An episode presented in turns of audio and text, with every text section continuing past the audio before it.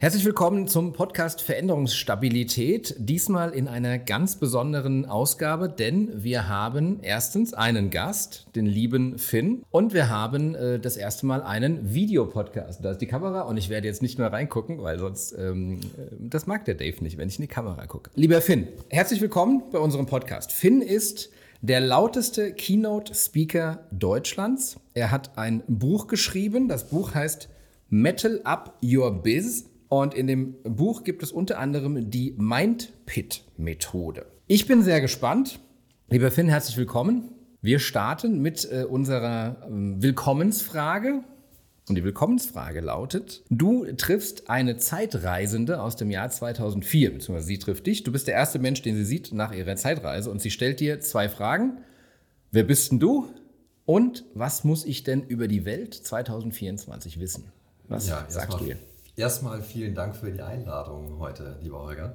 Äh, freut mich wirklich extrem, hier zu sein, gerade auch äh, jetzt zu Beginn des neuen Jahres, wo sich, denke ich, auch äh, vielleicht der ein oder andere oder die ein oder andere auch verändern möchte das Thema einfach mit dir ähm, zu besprechen. Ja, auf deine Frage, äh, um auf die Frage einzugehen, wer bin ich und was zeichnet so das Jahr 2024 aus? Und da du auf diese Person hingewiesen hast, die aus 2004 äh, kommt, ist es so, dass ich glaube, ähnlich zu sein zu der Person. Die Person wandert zwischen den Zeiten, zwischen 2004 und 2024 und ich wandere im, im, im Prinzip zwischen zwei Welten, nämlich einmal zwischen der Businesswelt, der geschäftlichen Welt, wo es um Zahlen, Daten, Fakten geht, wo es um Business geht und einmal in der Welt des Heavy Metal. Also es sind eigentlich zwei Welten, die auf den ersten Blick vielleicht gar nicht so sehr zusammenpassen möchten, aber letztlich, wenn man sich damit näher beschäftigt, doch wirklich sehr, sehr gut zusammenpassen. Des Weiteren wandere ich auch noch tatsächlich auf, der, auf dieser anderen Zeitschiene. Und zwar auch zwischen einer alten Zeit oder älteren Zeit und dann der modernen Zeit. Nämlich was die Erfahrung anbelangt. In der Vergangenheit äh, hat sich eine ganze Menge verändert, was sich jetzt entsprechend äh, widerspiegelt. Man hat es mir auch die Frage gestellt, was denn 2024 ausmacht. Und 2024 ist, glaube ich, ähm, eine Fortführung, äh, nicht nur was die Nummern anbelangt, von des Jahres 2023, sondern auch deutlich mehr, nämlich was die Herausforderungen anbelangt. Die Welt da draußen ist nach wie vor, ja, verrückt, will ich fast sagen, sehr, sehr äh, volatil. Ähm, es gibt diese vier Buchstaben, VUCA, V-U-C-A, äh, volatil, ja, letztlich uncertain, also im, im Grunde genommen sehr, sehr wenig greifbar aktuell, sehr komplex und sehr mehrdeutig. Und das ist so, glaube ich, die größte Herausforderung dabei. Das heißt, das ist etwas, was, glaube ich, unsere Welt aktuell relativ gut beschreibt. Mhm, mhm, mhm, okay. Ich steige mal direkt ein, weil du hast gesagt, du verbindest zwischen der, der, der normalen Welt, der Businesswelt, mhm. ich sage schon normal, also die Businesswelt, und der Welt des Heavy Metal. Wie ist denn die Welt des Heavy Metal? Die Welt des Heavy Metal, sie war tatsächlich sehr, sehr lange etwas, was eher so eine, so eine Randerscheinung war in der Gesellschaft. Mittlerweile ähm, ist es ein Teil der Gesellschaft, ein relativ großer Teil der Gesellschaft. Ähm, man geht davon aus, dass so 10 Prozent in etwa der deutschen Bevölkerung ähm, dem Heavy Metal zugeordnet werden können vielleicht als Metalheads zu bezeichnen sind. Und ja, dadurch ist es ein Teil der Gesellschaft. Es hat sich sehr, sehr stark entwickelt über die letzten Jahre. Und äh, das ist das, was mich besonders fasziniert, weil es mittlerweile etwas ist, was ähm, fast, ja, was einen Vorbildcharakter hat, aus meiner Sicht, tatsächlich auch für das Business, weil es ganz, ganz stark um Werte geht, weil es ganz, ganz stark um Gemeinschaftssinn geht, um Respekt, um Hilfsbereitschaft und all das, was aus meiner Sicht zum Teil auch wirklich der Wirtschaft in der heutigen Zeit leider abhanden gekommen ist. Jetzt äh, stelle ich mir natürlich direkt vor, ne, aus der Unternehmensberatung kommend, ähm, du hast Projekte, da geht es um Werte, da geht es um Kultur, da stellst du dich ans Flipchart, da sammelst du ein, was ist uns denn wichtig, da mhm. machst du Mission Statements und Wertestatements. Das habe ich jetzt noch nie gesehen bei einem Metal-Konzert ähm, und ich bin ja auch, also die Leute, die jetzt das Video nicht sehen, ich halte mal mein völlig zufällig heute Morgen aus dem Schrank gezogenes Pantera-T-Shirt in die, in die Kamera. Aber bei so einem Konzert habe ich jetzt da noch keine Flipcharts mit Mission Statements gesehen. Woher nehmen die Metalheads denn äh, ihre, ihre Werte, ihre Kultur? Das ist eine sehr, sehr gute Frage und auf die habe ich tatsächlich keine Antwort. Ich weiß nur aus eigener Erfahrung und aus dem, was auch andere Autoren mittlerweile beschrieben haben, und da gibt es tatsächlich so eine, so eine Gemeinschaft, die sich seit ja, so gut zwei, drei Jahren gebildet hat, wo viel zu dem Thema auch ähm, beschrieben ist, dass diese Werte einfach ja, gelebt werden. Sie sind nicht kodifiziert, nirgendwo aufgeschrieben. Also es steht nirgendwo ein Flipchart, wo drauf steht, du musst jetzt irgendwie dich der Gemeinschaft äh, zur Verfügung stellen, sondern es, es wird einfach gelebt. Und es gibt ein, ein schönes Bild, wo Menschen in einem Rollstuhl über die Menge getragen werden, wo sie Crowdsurfen bei dem Festival. Und für mich ist das immer so sinnbildlich dafür, für die Unterstützung in der Community, dass Menschen einfach mitmachen. Sie sehen etwas und es werden Dinge vorgelebt. Und ja, Menschen oder diese Community macht es möglich, dass Menschen, die vielleicht ansonsten eher äh, Schwierigkeiten haben, mittendrin zu sein, einfach aufgrund vielleicht körperlicher Behinderung, dass sie dort wirklich mittendrin sein können und sogar über den Menschen schweben können und das Konzert wirklich von ganz oben sozusagen genießen können. Und das ist für mich wirklich so, das ist dieses Sinnbild ähm, der, dieser, dieser Community. Mhm. Ich kann das total gut nachvollziehen und für mich, äh, also ich habe mir mein Leben lang einen Spaß draus gemacht, nicht Metalheads zu Konzerten mitzunehmen. Du wahrscheinlich, also ne, ich glaube, das macht man ganz gerne. Mhm. Und ich fand immer sehr schön äh, die Situation, also die, die, ne, die kommen, Menschen kommen dahin. Die ne, Metalheads, ich komme jetzt auch so ein bisschen aus der Hardcore-Szene, so New York Hardcore DIY die sehen für jemanden Außenstehenden auch immer erstmal sehr furchterregend aus und ja. man denkt, das ist unheimlich brutal. Und das sieht dann auch brutal aus, wenn, wenn da Moshpit ist, ne? wenn da getanzt wird. Und dann fällt jemand hin und auf einmal schaltet so eine ganze Halle um und es wird Platz gemacht, macht Platz, macht Platz, da ist jemand hingefallen, den Leuten wird aufgeholfen. Und das ist dann immer der Punkt, wo, wo die, ich sag mal, die Outsider, die man mitgenommen hat, gesagt, oh wow, was passiert denn hier ja. gerade? Ne? Genau. Also für mich wirklich ein ganz wichtiger Punkt. Einerseits dieses Bild mit dem, mit dem Rollstuhlfahrer, andererseits dieses, Mosh, äh, dieses Moshpit-Bild. Und ich bin Mitglied in einem, in einem Verein, Metality nennt er sich, ähm, wo es darum geht, letztlich die Werte des Heavy Metal in die Gesellschaft zu tragen. Mhm. Und eines dieser, ähm, die, dieser Credos ähm, sozusagen von oder dieses Vereins ist, wenn du im Moshpit des Lebens hinfällst, helfen wir dir wieder auf. Mhm, mhm, ähm, Finde ich ein unglaublich schönes Bild, denn genau ist es, äh, es ist das, was du gerade beschreibst. Ähm, du kannst gar nicht so schnell gucken. Wenn jemand zu Boden geht, klar, passiert mal, aber dann hast du sofort zwei, drei, vier, fünf Hände um dich rum, die dich hochziehen. Und das ist, glaube ich, wirklich diese, dieser Spirit einfach in, dem, ähm, in der Metal-Community, wo du Hilfsbereitschaft an Ecken und Enden hast. Ich nehme es auch wahr, beispielsweise auf dem, ähm, wenn ich auf Festivals bin. Wacken Open Air ist, ist mein Lieblingsfestival, auf dem ich ähm, seit vielen Jahren unterwegs bin. Und dir fehlt etwas, du hast irgendetwas vergessen, du brauchst oder dein, dein Gaskocher zündet nicht, wie auch immer. Du gehst zu den Nachbarn und dir wird geholfen. Hm. Also die, die Unterstützung ist einfach unglaublich stark äh, untereinander und nicht nur sozusagen vor der Bühne, sondern dann auch wirklich neben der Bühne. Also die Menschen nehmen dieses, diesen Spirit mit sozusagen von der Bühne, vielleicht in ihr Privatleben oder auch andersrum. Also es sind ja nicht zwei unterschiedliche Menschen, sondern es sind ein und dieselben Menschen. Und ja, oder es ist nach wie vor noch der Eindruck auch bei, bei vielen vorhanden, dass mit Metalheads brutal sind oder dass sie, dass sie vielleicht eher wild aussehen. Ähm, aber ich glaube, da trifft es den, diesen, diesen Ausspruch relativ gut, harte Schale, reicher Kern. Also das, das Äußere wirkt hart, aber von innen sind die Menschen unglaublich freundlich und nett. Ich liebe dieses Meme, das kennst du bestimmt auch, wo du so ein Metalhead siehst mit so ganz viel Kuscheltieren im Arm und dann steht äh, drunter die Story irgendwie, das ist ein, ein Musiker, der halt immer on the road ist und äh, sein Hobby ist es, mit diesen Greifarmspielen an Tankstellen ja. zu spielen und, und das, was er rausholt, das gibt er immer beim, Lokal, beim lokalen Waisenhaus ab oder sowas und der Mensch, der abgebildet ist, ist Corpse Grinder der Sänger von Cannibal Corpse. so, das ist, das ist äh, diese Geschichte. So, aber jetzt, okay, aber jetzt mal Butter bei die Fische, weil im Grunde genommen sagst du ja, es geht um, es geht um Community, es geht ja. um Solidarität, ja. gegenseitig auch zu helfen. Das passt doch überhaupt nicht in die Businesswelt, weil die Businesswelt ist kapitalistisch. Da sind wir uns alle einig, es geht um meinen Vorteil. Da gibt es äh, klare Regeln und, und äh, wenn einer die Brotbox zu Hause vergisst, dann hat er halt Pech gehabt, mhm. oder?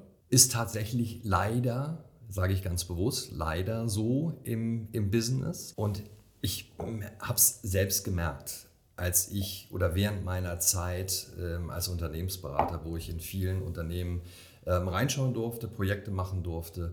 Es geht im Ende, es geht nur ums Business, vollkommen klar. Dafür die, ähm, sind die Unternehmen ja entsprechend auch da. Aber aus meiner Sicht wird es ad absurdum getrieben. An vielen Stellen. Das heißt, es wird zu extrem getrieben. Und wenn es um den letzten 0,1 Prozentpunkt geht, äh, Umsatz rauszukitzeln, ähm, dafür aber, dass dann auch das auf die Kosten der, der Mitarbeitenden geht, dann wird es gefährlich. Und aus meiner Sicht haben wir aktuell die Situation, dass Menschen einfach reihenweise ausbrennen. Hm. Ähm, ich habe gerade gerade gestern mitbekommen, dass jetzt ein neuer ähm, Report rausgekommen ist äh, von der AOK, wo es um Fehlzeiten geht. Und es gab noch nie so viele Fehlzeiten in Deutschland wie im Jahr 2023. Das heißt, wir sind in, in ein absolut ungesundes System reingerutscht aus meiner Sicht. Sehr stark krisengetrieben natürlich. Und in der Krise ist es natürlich schwierig zu schauen, wo liegt der richtige Weg. Und aus meiner Sicht verfallen viele Führungskräfte in der Zeit oder in einer Zeit der Krisen in alte Muster. Das bedeutet mhm. an der Stelle, dass sie dort nicht die Leinen stärker loslassen und die Leute einfach machen lassen, sondern sie ziehen die äh, oder halten die Engel kürz, äh, die, die Engel, die, die Zügel kürzer und ja, sorgen einfach für, für noch mehr Druck von oben, Mikromanagement als, als Thema. Und an, für mich ist das eines der Hauptursachen, die momentan dafür sorgen, dass Menschen wirklich ja, an ihren Belastungsgrenzen arbeiten und vielfach leider über diesen arbeiten, was langfristig eine Katastrophe ist. Das ist ein wunderschönes Bild übrigens, Engel an Zügeln von den, von den Männern. Das, äh, könnte man mal reinführen. Ja, lass uns mal direkt da einsteigen. Weil ich, ich beobachte das ganz genauso wie du. Mhm. Ne? Wenn, wenn Druck passiert, dann verfallen wir in, in, in Muster. Ne? Das ist bei uns allen. Also um ja. jetzt, ähm, das ist nicht ganz Heavy Metal, aber wenn ich traurig bin seit 20 Jahren, höre ich Guns N' Roses Use Illusion 2. Ich falle auch immer auf alte Muster zurück. Mhm. Und wenn wir unter Druck geraten in Unternehmen, wenn eine Lieferkette zusammenbricht, äh, wenn irgendwas ist, dann fallen wir zurück auf Command and Control. Ne? So, da, und das ist nicht gut, weil am Ende des Tages, und das kann ich auch so sehen, es ist wie so ein schlechter Virus ein bisschen. Ne? Also ein, ein guter Virus hält den Wirt intakt quasi. Jetzt weiß ich nicht, Kapitalismus als Virus ist jetzt ist eine These, kann man so sagen, ne? aber das, wo, wo ich hin will, ist, ich finde es völlig okay zu sagen, der Purpose von einem Unternehmen ist Geld zu verdienen. Vollkommen klar. So, ne? Aber halt langfristig. Ne? Und ich, ich erinnere mich, ich habe früher auch in Konzernen gearbeitet und eine, einer der Gründe, warum ich aus dem Konzern ausgestiegen bin, ist, du reißt dir den Hintern auf, zweieinhalb Monate, um ein Projekt zu machen, was richtig gut ist, wo dein Herzblut drin steckt. Und du musst am Ende dann eine Reise machen, um das Projekt zu beenden. Du bist aber am Ende des Quartals und es werden alle Firmenreisen ge gestrichen, mhm. damit du die Quartalszahlen schaffst, damit die äh, äh, Aktienanalysten glücklich sind. Ne? Genau. Und du guckst dir das an und sagst, das kann doch nicht wahr sein. Ja? Insofern meine Frage, was müssten denn Führungskräfte stattdessen tun, deiner Meinung nach heutzutage? Aus meiner Sicht müssten Führungskräfte viel stärker auf ihre Mitarbeitenden hören. Also die Mitarbeitenden ins Zentrum stellen mhm. und ihnen tatsächlich auch eine längere Leine lassen. Das heißt, ihnen Vertrauen schenken. Vertrauen schenken, Vertrauen auch entgegennehmen, ist auch ein wichtiger Punkt aus meiner Sicht, verbunden mit Respekt. Was ich leider wahrgenommen habe an, an einigen Stellen, ist, dass nach wie vor ähm, an einigen Stellen der Respekt fehlt, den Mitarbeitenden gegenüber. Und Respekt und Vertrauen gehen aus meiner Sicht ganz eng mit, miteinander. Mhm. Das heißt, wenn ich jemanden nicht respektiere, werde ich der Person nicht vertrauen. Wenn ich jemanden nicht vertraue, dann respektiere ich die Person nicht. Das heißt, aus meiner Sicht ist es eng verzahnt.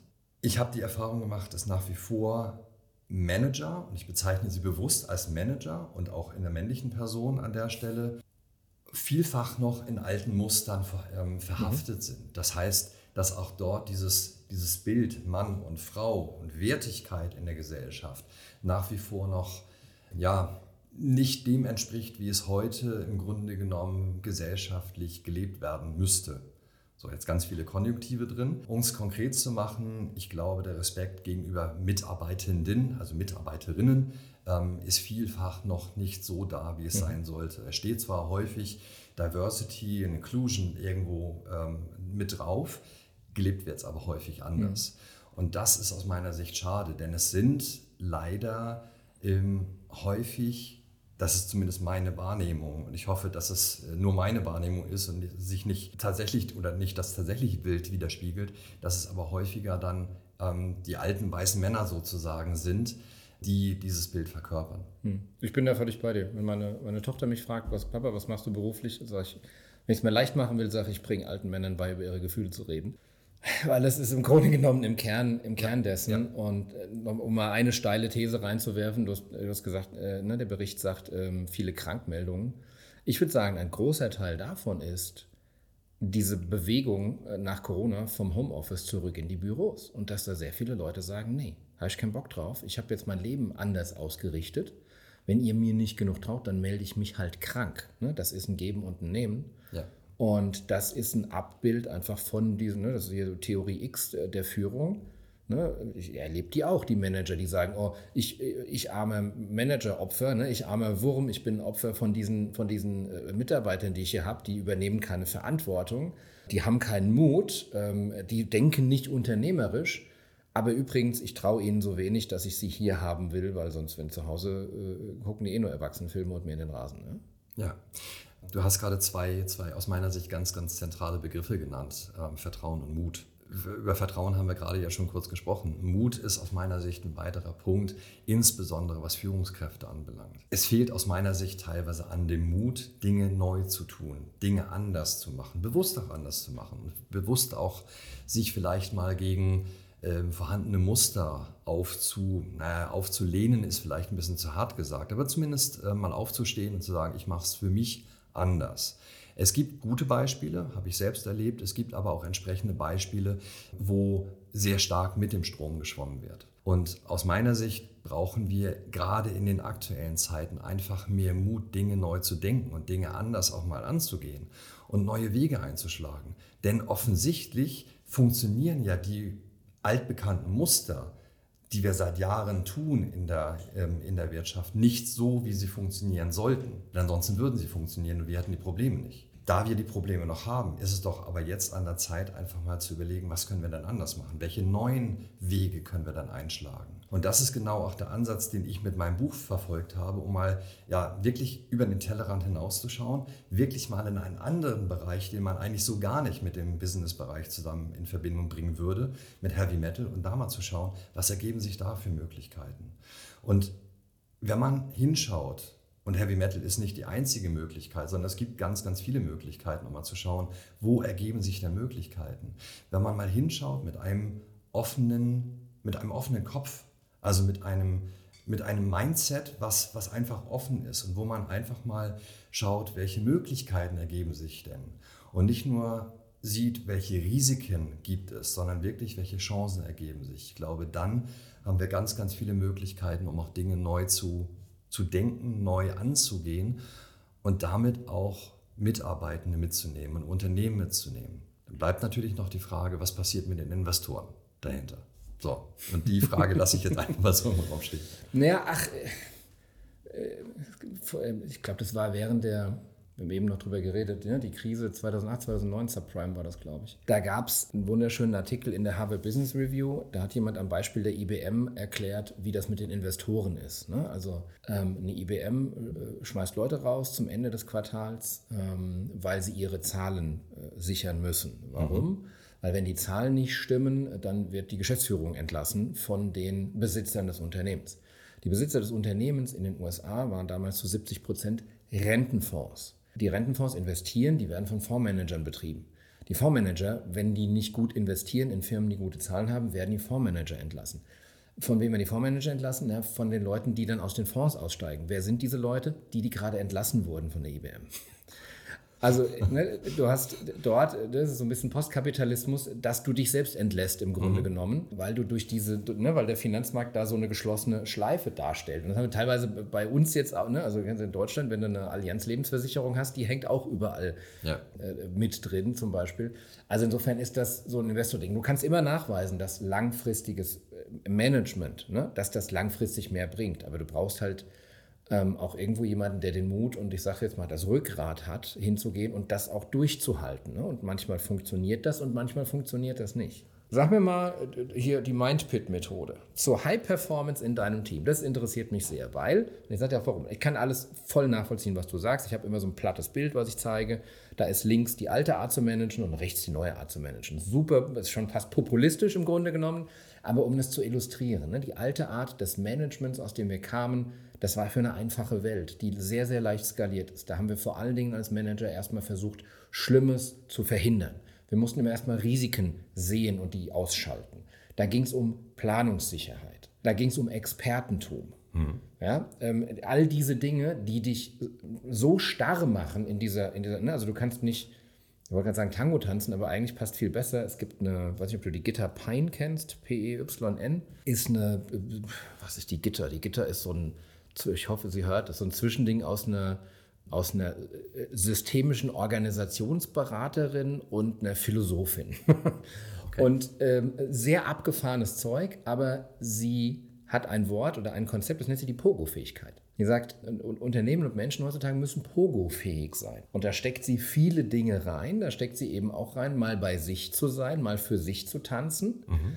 Mal, sie hat eine ganz eigene Sprache, ich sage es jetzt in meinen Worten, ne? also auch mal durchaus hinzulangen, auch mal durchaus brutal zu sein, aber nicht rücksichtslos. Also auch immer umschalten zu können ja. zwischen etwas etwas Harschem, etwas, ne, du hast eben gesagt, äh, ähm, ne, du hast nicht Revolution gesagt, aber du hast es umschrieben, also etwas Revolutionärem, etwas Disruptivem, etwas Krassem und wieder etwas Sanftem und hat das so in diesem Bild der Pogo-Fähigkeit verbaut. Ne, so. Mhm. Und ich muss, ich finde das ein schon unheimlich schönes Bild, passt zu unserer Unterhaltung.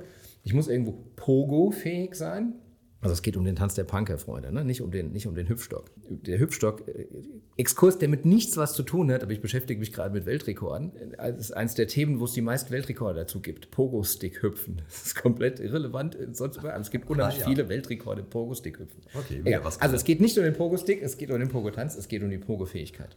Meine Frage an dich, erklär doch mal, was die Mindpit-Methode ist und wie die Teams äh, mit der Performance hilft. Mhm was bei mir oder mir, mir ging es ganz stark um das Thema High Performance. Mhm. Ähm, letztlich, genau wie wir am Anfang auch gesagt hatten, äh, Unternehmen sind dazu da, um Geschäft zu machen, um sich langfristig am Markt zu halten. Und ich habe relativ lange hin und her überlegt, wie ich die beiden Welten zusammenbekomme, Wirtschaft und, und Metal zusammenbekomme. Und wie kann ich Manager oder Führungskräfte in Unternehmen ansprechen, indem ich sie bei ihren Zahlen anspreche, indem ich auf die Performance gehe. Und ich habe selbst gemerkt, im Unternehmen, in vielen Unternehmen, äh, die ich auch betreuen durfte, da stimmt die Performance einfach nicht.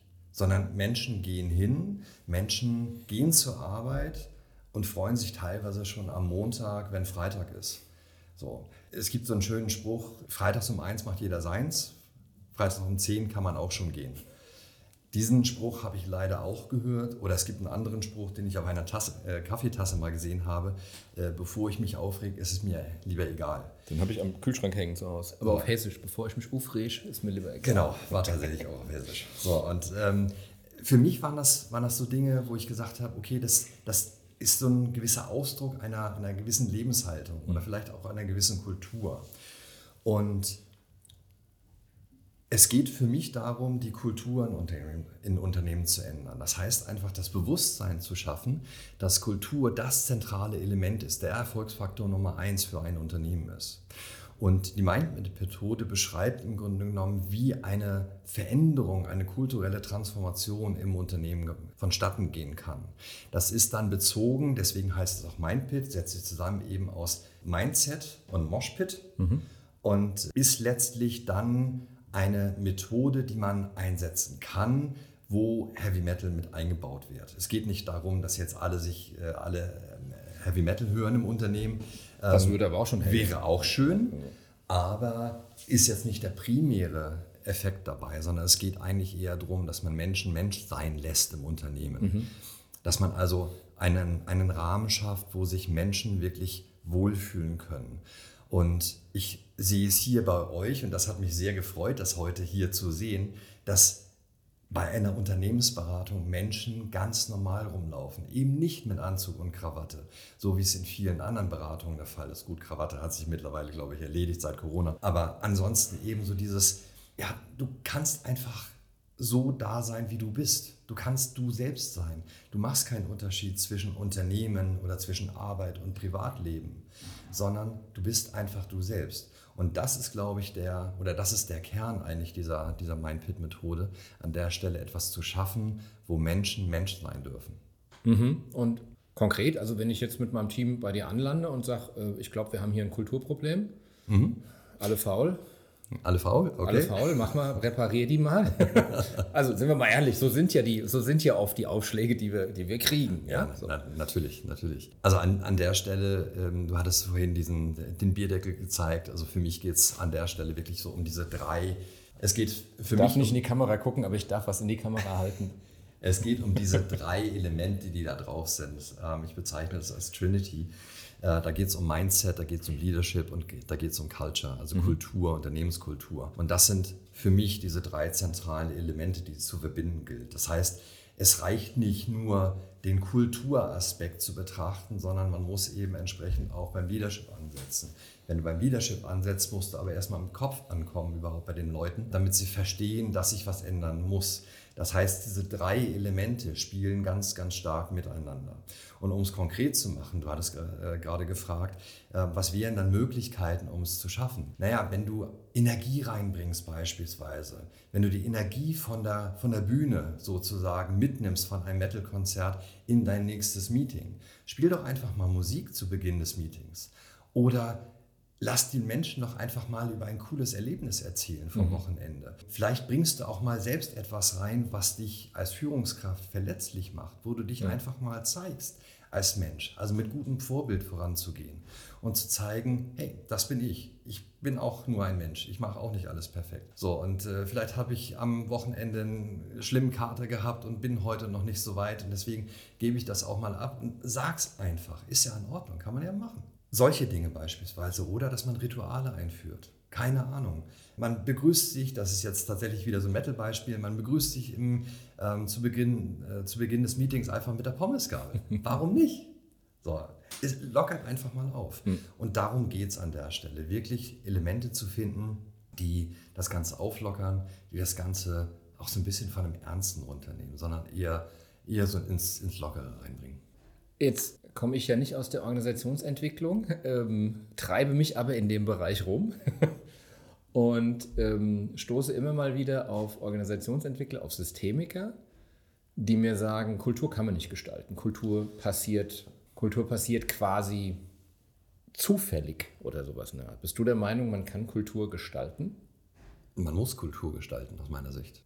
Denn Kultur, was, was, was ist denn Kultur? Das, das Gespräch habe ich tatsächlich vor äh, vor ein paar Monaten bei einem Networking-Event geführt, äh, geführt, um mal herauszufinden, was denn für Menschen eigentlich Kultur ist. Und wie entsteht denn Kultur? Kultur entsteht doch, wenn Menschen zusammenkommen und unterschiedliche Lebensweisen aufeinandertreffen. Dann bilden sich irgendwie bestimmte Elemente aus. Wenn ich es aber schaffe, diese Elemente zu steuern, dann kann ich diese Kultur entsprechend steuern. Und aus meiner Sicht ist der wesentliche Aspekt, und den haben wir vorhin schon mal kurz berührt, sind die Werte. Die Werte machen das Grundgerüst für eine Kultur aus. Das heißt, wenn ich schon bei der Einstellung dafür sorge, dass ich die richtigen Werte mir ins Unternehmen einkaufe, also die Menschen die richtigen Werte mitbringen, dann habe ich die Möglichkeit, die Kultur zu gestalten. Ich kann natürlich auch anders, ähm, anders vorgehen, dass ich sage, ich hole mir beispielsweise bewusst die Menschen rein, die neue Impulse mit reinbringen und frischen Wind mit reinbringen. Ist eine super schöne Sache bin ich ein absoluter Freund davon. Ich glaube, entscheidend ist nur, dass die Werte zueinander passen. Und das ist aus meiner Sicht eines der, der großen Themen, die wir in vielen Unternehmen sehen, dass die Werte sich ganz stark verwässern. Werte werden zwar kodifiziert, aufgeschrieben, in irgendwelchen Hochglanzbroschüren veröffentlicht, auf der Webseite stehen sie, in irgendwelchen Großraumbüros stehen sie noch an Riesenbannern. Aber wenn du dann hinter die Kulissen guckst, dann werden sie häufig nicht gelebt. Und das ist aus meiner Sicht der, das größte Problem, was wir haben, dass wir nicht gelebte Werte haben. Und dadurch fühlen sich Menschen ja im Stich gelassen, nicht vertraut mhm. oder ist es eine, eine nicht vertrauenswürdige Kultur auf einmal da. Ja, beziehungsweise es werden andere Werte gelebt. Also irgendwelche Werte werden schon gelebt, aber halt nicht die, die auf dem Poster stehen. Äh, ja, das, das, das ist richtig. Wenn ich aber ganz explizit darauf achte, die oder Menschen mir an Bord zu holen, die Werte mitbringen, wie Gemeinschaftssinn, wie Respekt, wie Hilfsbereitschaft, also all das, was im, im Metal gelebt wird, mhm. dann haben wir die Möglichkeit, dass sich Kultur dort auch verändert, verändern kann. Wenn ich Menschen vielleicht aber auch ganz bewusst aus Teams rausnehme, die diese Werte nicht leben und sage, okay, pass auf, wir wollen jetzt ein Team aufbauen, was wirklich nach diesen Werten aufgebaut ist, dann passen vielleicht auch andere Menschen nicht, da, äh, nicht mehr da rein. Mhm. Das heißt, man muss sich dann auch von diesen Menschen trennen und das mhm. ist in Ordnung aus meiner Sicht. Man muss es erklären. Es geht an der Stelle um Menschen. Man muss den Menschen helfen, vielleicht eine neue Heimat zu finden.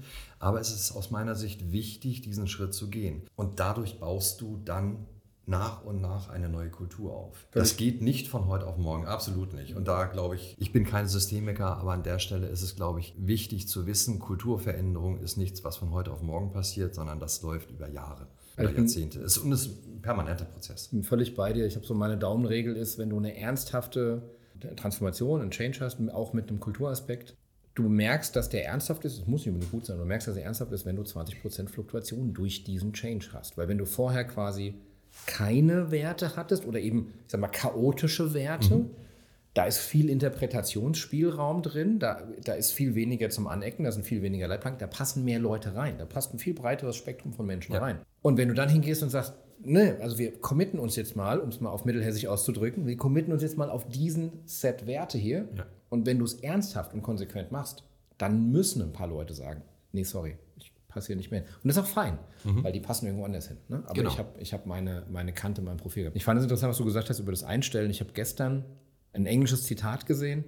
Ähm, das fand ich ganz cool. Und zwar in dem Zitat geht es um Deadwood und Living Wood. Also das ist quasi mhm. das Bild. Deadwood ist so der tote Ballast, den ich mitschleife. Ja. Und ein CEO oder was sagt, ähm, also wir müssen jetzt hier mal aufräumen, wir müssen mal dieses ganze Deadwood hier finden und, und loswerden. Und, und der Berater guckt ihn an und sagt, warte mal, Moment, Freund. Also wenn du hier totes Holz im Unternehmen hast, da gibt es ja nur zwei Möglichkeiten. Entweder ihr stellt totes Holz ein oder ihr tötet Holz. Was ja. ist es denn von den beiden? Und der CEO, oh. mhm. ne? Und dann sind wir wieder bei der, bei der Leadership-Verantwortung. Ja. Das andere, was ich eben witzig fand, ähm, bei dem Bierdeckel, was du erzählt hast, ne? also nochmal, das ist ein Dreieck, Leadership, äh, Mindset und Kultur. Und ich muss an so einen äh, Mexican Standoff, wie heißt das denn auf Deutsch? Gibt es kein Wort für, oder? Also wenn, wenn drei Leute mit zwei Waffen jeweils in der Hand ah, im Dreieck ja, ja. stehen und sich bedrohen, weil ich, ich, das ganz oft so sehe, ähm, dass, also man kann es auf Deutsch sagen, schwarze Peter-Ding, ne? So, also wir wissen alle, es wissen immer alle, dass irgendwas im Argen ist und dass es nicht gut läuft. Die Leute sind nicht dumm. Und dann fragst du, was muss denn passieren? Ja, der Manager muss mal was machen. Ne? Der da oben muss mich retten. Ja, dann läufst du zum Manager und sagst, Manager, was ist denn los? Mhm. das Mindset der Leute muss sich einfach ändern. und dann rennst du zwischen den beiden hin und her und vielleicht kommt dann noch einer schlauer auf die Idee und sagt, vielleicht muss man bei der Personalabteilung jemand was machen, dass die Kultur sich ändert. Und dann rennst du halt immer hin und her, aber es passiert halt nicht. Ne? Und ich glaube, hinzugehen und zu sagen, wir müssen an den drei, an den drei Ecken gleichzeitig arbeiten, kann ich absolut nachvollziehen. Und das, was du mit den Beispielen sagst, finde ich eine unheimlich greifbare Methode, ja, an, an Ritualen und an Authentizität zu arbeiten. Ne? Weil das sind am Ende des Tages, ich verpacke das anders, aber das, das, das deckt sich total, hinzugehen und zu sagen, wir machen jetzt hier zum Beispiel immer Check-ins. Ne? Das mhm. ist so ein riesen, ein riesen Gamechanger, wenn du sagst, ähm, am Anfang von so einem Meeting wird einfach mal gefragt, wie geht's dir? Ja. So, und, und ähm, das, das steht, und jetzt reden wir über Werte, ne? weil wir haben früher über Anzüge geredet. Ne? Früher war der Wert, ich nehme ja einen, einen Avatar, ich spiele eine Rolle auf mhm. der Arbeit. Ne? Ich ziehe mir ein Kostüm an, bei Frauen hieß es sogar so. Ja? Die haben sich sogar etwas angezogen, was Kostüm hieß, haben sich kostümiert. Ne? Wir haben uns in so, in so Drohnen äh, äh quasi, die nur über die äh, Individualismus, nur noch über die Manschettenknöpfe und die Krawatte ausdrücken konnten. Und oh, da waren wir, da hat man auch manchmal echt daneben gelegen. So, und dann, dann zieht man dieses Kostüm an, fängt an, eine Rolle zu spielen, aber man ist, man ist diese Rolle. Ne? Und heute sind wir auch in einer ganz anderen Welt. Das funktioniert gar nicht mehr. Es ist viel durchlässiger. Das heißt, das ist ja eine Umsetzung eines Wertes hinzugehen und zu sagen, hey, ne, also wir diskutieren immer rum, du als Mensch darfst auch hier sein oder Du als Mensch musst sogar hier sein. Das ist immer so eine Frage, finde ich, wo eine, wo eine Grenze läuft, wo auch wieder Leute aussteigen, die sagen, wisst ihr was, mit euren Check-ins und eurer ganzen Authentizität, ich habe da keinen Bock drauf. Ich habe ein Recht darauf, eine Rolle zu spielen. Finde ich auch immer mal wieder. Das ist fein. Die, der Mensch kann sich dafür entscheiden, dass das so mhm. ist. Ich brauche dann aber eine Entscheidung von dem Team, das sagt, sind wir ganz bewusst willens, das zu akzeptieren? Oder sagen wir, das geht leider jetzt nicht mehr so, weil wir wollen, und dann sind wir bei einem High-Performance-Team und dann bist du immer bei irgendwelchen Beispielen mit, mit SWAT-Teams oder Feuerwehrbesatzungen, ähm, äh, wo du sagst, hast du, schon mal, hast du schon mal eine Serie über so eine Feuerwehr gesehen? Wie authentisch die da sind, wie viel die von ihrem Menschsein mit zur Arbeit bringen, weil das geht nicht anders. Du kannst nicht dahin gehen als, als gesichtsloses, namenloses Avatar-Dingsbums und erwarten, dass die dich aus dem Feuer ziehen, die anderen. So, so läuft es nicht, so funktioniert der Mensch nicht. Ja. Mhm. Nee, richtig. Richtig. Also dieses Verkleiden, Anzug, Krawatte, klassisch, im, im, in, in, vielen Berufen zumindest, ähm, hat sich zum Glück ein bisschen reguliert, ist aber aus meiner Sicht in, in nach wie vor ähm, eigentlich zu vielen Bereichen noch, äh, noch vorhanden und war für mich tatsächlich auch eines der Kriterien, wo ich einfach für mich entschieden habe, das möchte ich nicht mehr, sondern ich möchte wirklich das tun, was ich wirklich, wirklich will, von, von, äh, oder tief aus meinem Inneren heraus. Und ich möchte einfach keine Rolle mehr spielen, sondern, also ich, keine, ja, in keine Rolle mehr schlüpfen, so, ja, genau. so rum ist es mhm. vielleicht besser mhm. formuliert, sondern ich möchte der Mensch sein, im Innen wie im Außen. Authentizität ist für mich so der, der Schlüssel dabei oder das, das Keyword, äh, Keyword an der Stelle, wo ja innen wie außen ist und wie auch äh, privat wie, äh, wie Business ist. Es gibt natürlich unterschiedliche Themen, aber es ist eine Person. Das so. ist mir wichtig. Und jetzt aber die Gretchenfrage, dass ne, wir freie Radikale, die in Unternehmen reingehen, mal ein bisschen rumpöbeln, vielleicht ein bisschen inspirieren und wieder gehen, können uns das leisten. Cool. Können sich das Führungskräfte, können sich Führungskräfte wirklich 100% Authentizität leisten? Aus meiner Sicht müssen sie, müssen sie es sich in der Zukunft leisten, mhm. damit das Unternehmen überlebt. Ich gebe dir ein ganz konkretes Beispiel. Ich glaube, wir sind, wir sind uns wahrscheinlich sogar einig ähm, äh, auf dem Abstrakten, aber was ich meine ist, als Führungskraft bin ich relativ oft, weiß ich nicht, enttäuscht, überrascht oder sonst was von Sachen, die rankommen. Da legt mir einer was hin. Da ist mein erster Impuls, ach du Scheiße, meinst du das ernst? Und wenn ich dann aber mal fünf Minuten spazieren gehe, dann finde ich meinen Space, wo ich sage, okay, wir sind in einem Lernprozess, der muss, ne, der muss gelernt werden, ich muss mich ein bisschen zurücknehmen. Mein erster Impuls ist emotional, der ist nicht gut, sondern ich muss ja hier einen Lernraum aufmachen, ich muss ja jemanden entwickeln. Die Form der Authentizität ist schwierig, glaube ich, oder? Sie ist schwierig. Sie ist sehr schwierig und das erfordert den, den Mut. Da kommen wir wieder zu dem Thema Mut. Es erfordert den Mut, dort auch reinzugehen. Es erfordert auf der anderen Seite aber auch den, ähm, die Notwendigkeit der Erklärung. Wenn ich als Führungskraft zukünftig so agieren möchte, und an der Stelle ist es auch, hat es ganz viel mit Willen zu tun. Also mhm. will ich das wirklich? Mhm.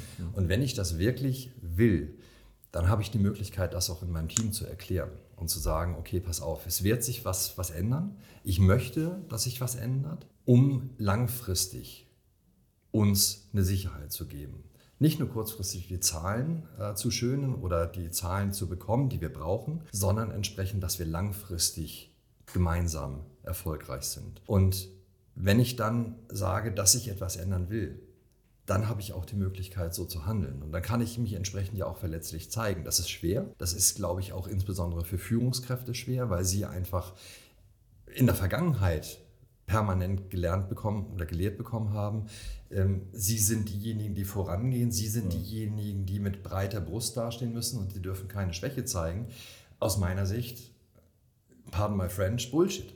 Weil es um Menschen geht. Und Menschen sind verletzlich. Menschen können nicht perfekt sein. Und warum sollte jemand so eine Rolle spielen? Und aus meiner Sicht ist es so, wenn wir Unternehmen erfolgreich sehen wollen, auch in der Zukunft, traditionelle Unternehmen, die wir, die wir auch in Deutschland haben, erfolgreich sehen wollen in der Zukunft, dann muss sich dort etwas ändern. Das heißt, aus meiner Sicht ist es eine Frage, ja, der Führungskraft will sie das, aber das Unternehmen an sich, also die, die, die Menge der Menschen, die muss es einfach einfordern. Das heißt, im Grunde genommen haben Führungskräfte aus meiner Sicht in den nächsten Jahren gar keine andere Wahl, um diesen Schalter umzulegen für sich und sich auch verletzlich zu zeigen und zu sagen, okay, ähm, wir lassen das Team entscheiden. Wir sind ein Team und ich als Führungskraft trage die Verantwortung für das Team. Das, glaube ich, ähm, wird nach wie vor bleiben und die Verantwortung liegt bei der Person. Aber die Durchführungsverantwortung. Es gibt im Englischen diese, diese Unterscheidung zwischen Responsibility und Accountability. Also die Accountability, die liegt weiterhin bei der mhm. Führungskraft. Die Responsibility, also die tatsächliche Umsetzungsverantwortung, die darf gerne im Team liegen. Und ich glaube, das ist ganz entscheidend, auch diese Verantwortung abzugeben. Einerseits, um dem Team Vertrauen entgegenzubringen und dem Menschen Vertrauen entgegenzubringen. Andererseits aber auch, um sich selbst als Führungskraft den Rücken frei zu halten. Denn warum muss ich alles selbst machen, wenn es auch andere Menschen machen können, die es vielleicht sogar besser machen können, als ich es kann? Mhm. Also das heißt, diese, diese Fähigkeit auch zu delegieren, zu empowern, zu delegieren, das geht aus meiner Sicht ganz eng miteinander ist ein unglaublich wichtiger. So, Freunde, also was hier passiert ist, wir haben uns einen Gast eingeladen, damit es hier mal so ein bisschen Pluralität in den, in den Meinungen gibt und ihr euch nicht immer meinen Quatsch anhören müsst. Und nachdem ich jetzt äh, 15 äh, Episoden Podcast lang erzählt habe, dass Führungskräfte delegieren lernen müssen und sich verletzlich zeigen, kommt jetzt hier Dr. Heavy Metal und, jetzt, und hält ein feuriges Plädoyer für die Verletzlichkeit. Es tut mir leid, ich habe mir das auch anders vorgestellt, aber ähm, vielleicht ist ja, ist ja am Ende Vielleicht ist am Ende was dran. Komm, wir, wir, ähm, wir schwenken mal auf, den, auf die Lande, ähm, Lande, Landebahn ein. So, das ist das Wort. Veränderungsstabilität, so heißt der Podcast. Mhm. Ähm, das kann man auch Antifragilität nennen, das kann man auch Resilienz nennen. Das ist, da gibt es äh, 25 Kunstworte. Veränderungsstabil ist unseres. Es bezeichnet ein Unternehmen und es bezeichnet Menschen, die die Fähigkeiten haben, gesund, stabil und erfolgreich in dieser wilden Welt unterwegs zu sein. Hast du uns ein Beispiel oder hast du ein Beispiel für gute gelebte Veränderungsstabilität, von dem du uns was erzählen kannst? Gelebte Veränderungsstabilität ähm, ist aus meiner Sicht etwas, jetzt um nochmal auf das Unternehmen zurückzukommen oder mhm. die Organisationen im Allgemeinen zurückzukommen. Ich glaube, Veränderungsstabilität braucht einfach einen ganz, ganz starken Mindshift. Das heißt, das, was wir auch gerade schon besprochen haben, dieser ganz starke Follow the Money Ansatz, wo es wirklich nur darum geht, KPIs zu erfüllen und ja, das letzte Prozentpünktchen Umsatz noch rauszukitzeln, dass man das verändert und hinkommt zu einem Follow the Passion Ansatz, nenne ich das. Das bedeutet, dass man sich überlegt, was ist dann eigentlich der Zweck der Existenz einer Organisation, eines Unternehmens? Was ist denn primär der, das Ziel, der Purpose dahinter? Und dieser, dieser Mindshift, das ist aus meiner Sicht der, der, der Schlüssel aktuell dazu, ähm, diese Veränderungsstabilität zu erreichen. Veränderungsstabilität finde ich übrigens einen interessanten Begriff, weil es so, eine, so, so tautologisch ist. Also mhm. auf der einen Seite hast du die Stabilität, was im Grunde genommen, also wenn du jetzt einen Stein nimmst, der verändert sich nicht. Also über Jahrmillionen vielleicht, okay. Aber ansonsten bleibt er so, wie er ist. Veränderung ist dann natürlich etwas, was mit Wandel zu tun hat. Und dieses beides zusammen passt einerseits nicht zusammen. Auf der anderen Seite ist diese permanente Veränderung äh, aufgrund der Krisen, die wir aktuell sehen, notwendig geworden. Das heißt, der Stein muss sich einfach verändern jetzt in, in, in dieser Zeit. Und das ist aus meiner Sicht äh, ganz, ganz wichtiges Learning an der Stelle, zu sagen, wir, wir brauchen Unternehmen, die sich verändern wollen, die sich verändern können, weil sie die richtigen Menschen haben und die ja, dieses, dieses Mindset auch mitbringen. Dieses Ich will mich verändern. Also diesen Willen und den Mut aufbringen, das zu tun Konkretes Beispiel, ich habe einige Beispiele jetzt in, in meinem Buch mit, auf, mit aufgenommen aus dem äh, Business-Bereich, aus dem Heavy-Metal-Bereich. Aus meiner Sicht ist ein unglaublich gutes Beispiel ähm, Keil. Keil ist ein, ein Unternehmen aus der Bauindustrie, wo mhm. es um Herstellung von Hinterschnittankern für Fassadenaufhängung geht. Gesundheit. Genau, richtig. Ähm, frag mich nicht. Äh, aber souverän nach, nach Details. Dargeboten, ja. Hinterschnittanker für Fassade. Okay, genau. nicht schlecht ähm, durfte ich auch lernen. Äh, dazu ist tatsächlich auch in meinem Buch ein, ein Interview mit der Geschäftsführerin entstanden oder mit, mit äh, aufgenommen worden. Und aus meiner Sicht ist die Bauindustrie etwas, was eigentlich eine relativ trockene und ähm, graue Industrie ist oder Branche ist. Das Unternehmen hat es aber geschafft, die Kultur zu verändern. Mhm. Und sie lebt eine sehr, sehr bunte Art und Weise der, der Führung, der Kultur, und ist etwas, was aus meiner Sicht wirklich alles andere als gewöhnlich ist in der Branche.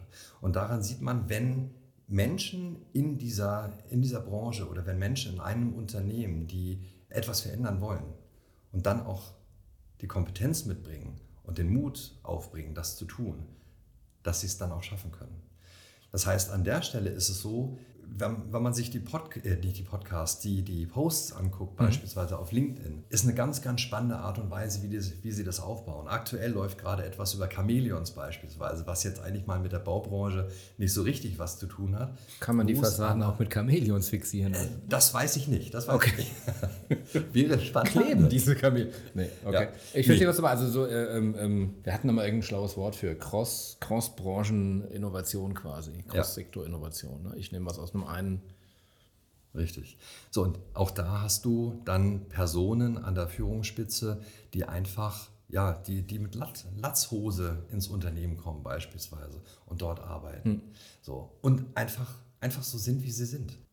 Und das ist aus meiner Sicht ein Paradebeispiel für ein Unternehmen, was sich einfach anders aufstellt und was einfach sich neu erfindet. Sehr schön. Metal Up Your Biz ist dein Buch. Ähm, wo kriege ich das? Das bekommst, das also du, bekommst du ähm, über meine Webseite finn-breuer.com. Mhm. Da ist der Link entsprechend hinterlegt. Also aktuell noch nicht über Amazon oder sonstige Kanäle verfügbar, sondern tatsächlich, ich sag mal, exklusiv über meine, meine mhm. Webseite. Und äh, ja, da findet sich unter anderem auch ein Kulturtest. Wer also Interesse hat, mal zu schauen, wie die Kultur im eigenen Unternehmen, ähm, wie, wie es damit bestellt ist, darf gerne mal diesen Test machen sind 15 Fragen. Tatsächlich an der Stelle auch mit so einem zwinkernden Auge, auch ein bisschen Heavy Metal mit drin.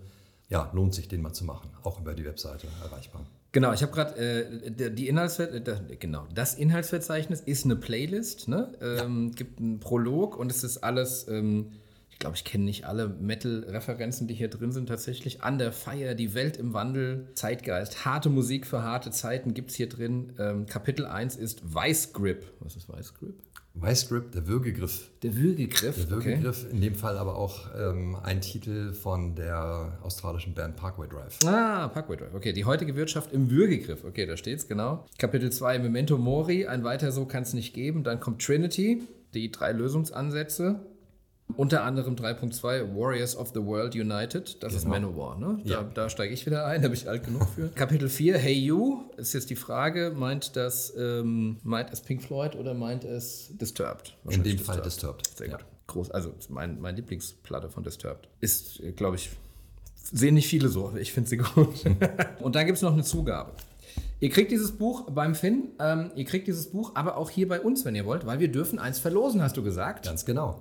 Du lässt uns eins hier und ähm, wie machen wir das? Wir sagen eine Woche, äh, innerhalb von einer Woche, ne? wir kommen ja immer montags raus, also bis Sonntagabend habt ihr die Gelegenheit, es zählen äh, Kommentare unter dem YouTube-Video, das wir hochladen werden, Kommentare bei mir auf LinkedIn, wenn ich es poste. So, das sind die zwei Dinge. Wenn ihr da irgendwas postet, dann kommt ihr in den Topf rein und dann ziehen wir am Ende einen Gewinner für dieses Buch.